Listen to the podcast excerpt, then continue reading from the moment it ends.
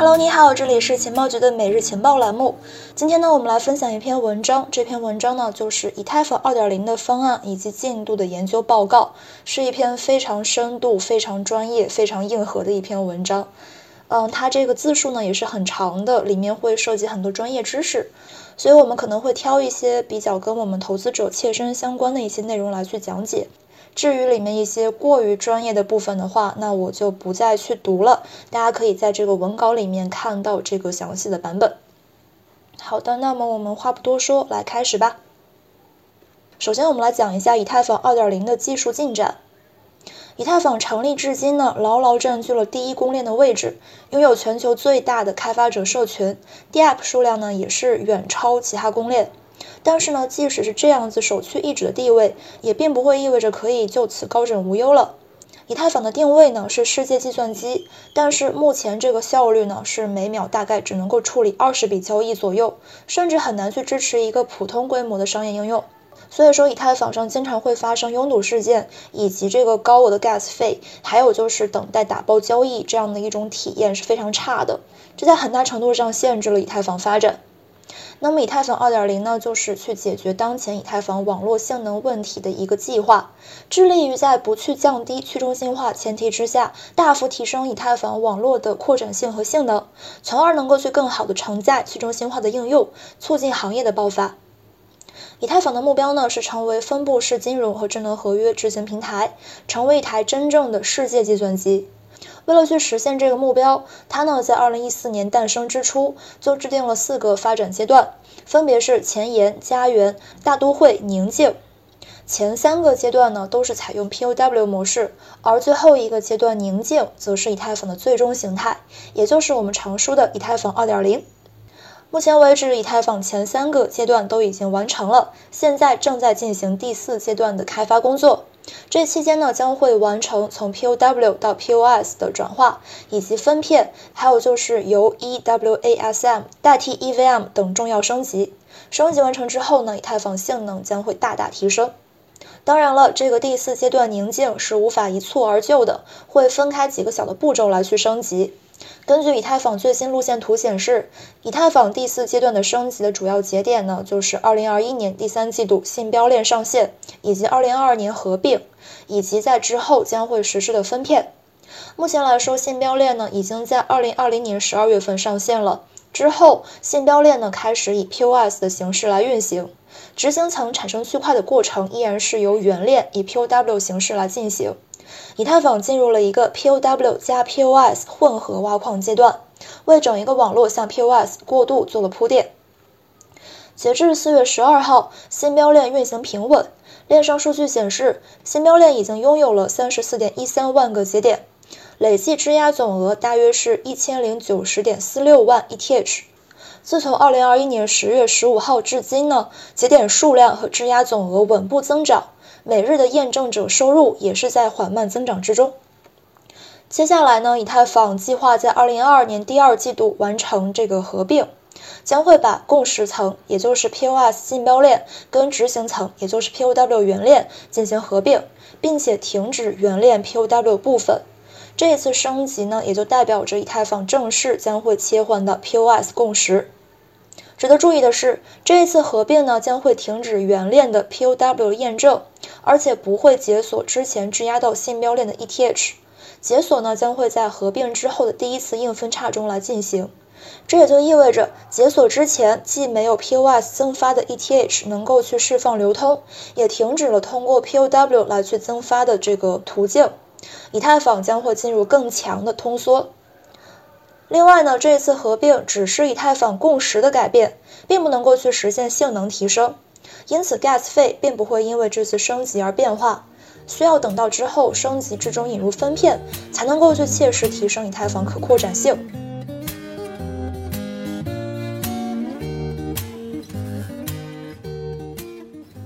那么下一个部分，我们来介绍一下以太坊2.0的方案。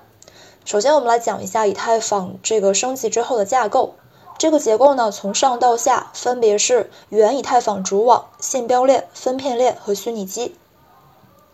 区块链有一个非常著名的不可能三角问题，也就是区块链系统呢无法同时在可扩展性、安全性和去中心化程度这三项指标之上做到最优，需要在这三者之间做一个取舍，进行优化和权衡。即使是像 BCH 对区块大小进行扩容，效率提升的作用呢也是很有限的。EOS 通过 DPoS 共识牺牲了去中心化来去保证效能，但随之而来的就是人们对于安全的担忧。种种方案都不能够去完美解决这个不可能三角问题，所以说目前的公链是无法去满足实际的商业需求的。以太坊呢定位于下一代分布式社会底层平台，它针对不可能三角提出了以下方案。第一点呢就是通过分片来去提升网络性能和容量，解决性能问题。第二点就是通过共识机制 POW 转 POS 降低节点门槛，支持更多用户来参与，解决去中心化的问题。第三点呢，就是通过信标链和 Casper 共识机制来解决由分配和 POS 所引入的安全性问题。那么我们来具体看这几个部分。首先第一个就是分片，分片呢是区块链扩容的一个最佳方案，它能够在没有去提升节点硬件要求，而且没有降低去中心化程度的情况之下，实现网络性能和容量大幅提升。在物理空间上来看，分片是将公链网络中的所有节点划分成为不同的分组，每一个分组被叫做是一个分片。原本公链中所有节点呢都需要去执行同样的计算，在所有节点比对结果一致之后呢，再去写进区块链的数据之中。所以说这样子的话，整一个网络会严重的受制于网络中单个节点所能够处理任务的上限。而现在呢，我们将这个区块里的任务进行分组之后，分配给不同的分片来处理。单个分片内的节点呢，仅仅需要去承担全网的部分工作。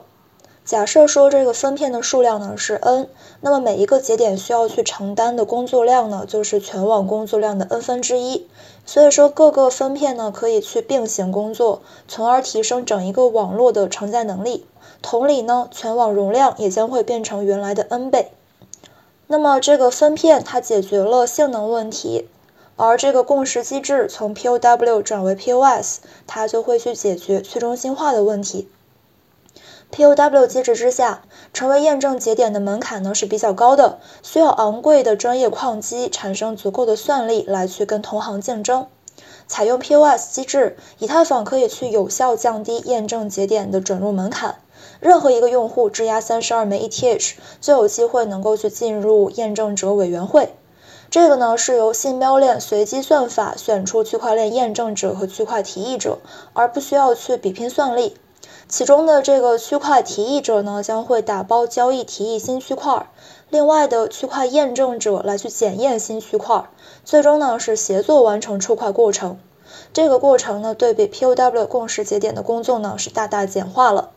这样一来，以太坊网络节点对硬件设备的要求呢就大大降低了，支持更多用户来参与。而参与验证的节点越多，以太坊网络也就会更加去中心化和分散。面临攻击的时候呢，将会更加安全，同时也解决了 POW 需要大量算力造成资源浪费的问题。说完性能问题，还有去中心化的问题，最后呢就是安全问题。解决安全性问题的话，一共是有两个部分，一个呢是信标链，一个是 Casper 共识机制。前面讲到的这个分片还有 POS 共识机制的引入，为以太坊增加了新的安全性挑战。比如说，由于分片所导致的单分片百分之五十一攻击问题，还有就是分片之间的双花问题，以及 POS 共识机制所导致的无利害攻击问题，还有长程攻击、简单攻击等问题。以太坊通过信标链和共识机制 Casper 来去弥合这两类风险，解决安全性问题。嗯，这个部分还是挺专业的，而且内容也比较长。那么，如果你感兴趣的话，你可以在我们的文案里面去看详细的内容。我在这儿的话就不再读了。那么，我们直接跳到下一个部分，也就是展望和风险。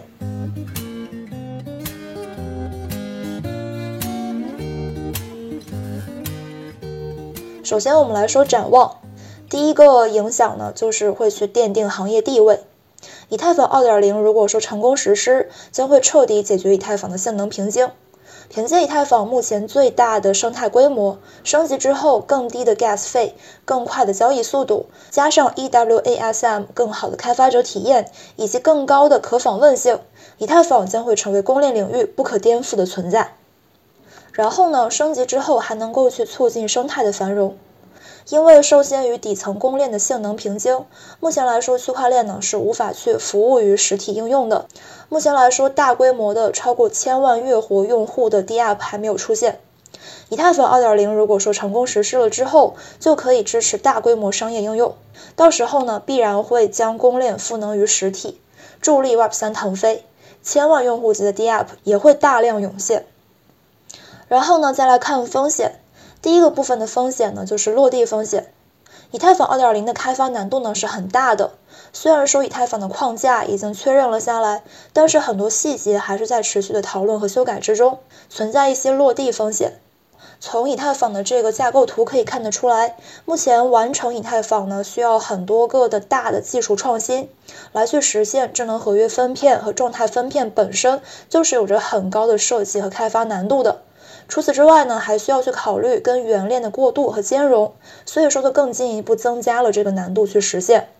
以太坊呢，作为一个发展几年的平台，代码结构已经非常复杂了，底层重则修改难。对于原有架构的修改，是牵一发而动全身，需要去考虑很多因素。第二部分的风险就是竞争风险。根据公链 TVL 对比数据。虽然说以太坊公链呢依然是以百分之五十五的占比位居第一位，但是呢，我们还是可以看得出来，以太坊的 TVL 比例正在不断下降，而且正在被其他公链所蚕食。很多公链呢致力于解决以太坊当前所面临的拓展性和性能问题，他们呢大部分都会在智能合约层兼容以太坊代码，可以最快速、最方便的让开发者能够转移到自己的公链上来。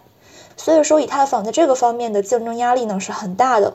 如果说以太坊不能够及时的完成升级，将会给其他的公链超越机会。高性能公链赛道里面，Solana、还有 Avalanche、Terra 等等一些公链激烈角逐，地址数量迅猛增长，留给以太坊升级的时间是紧迫的。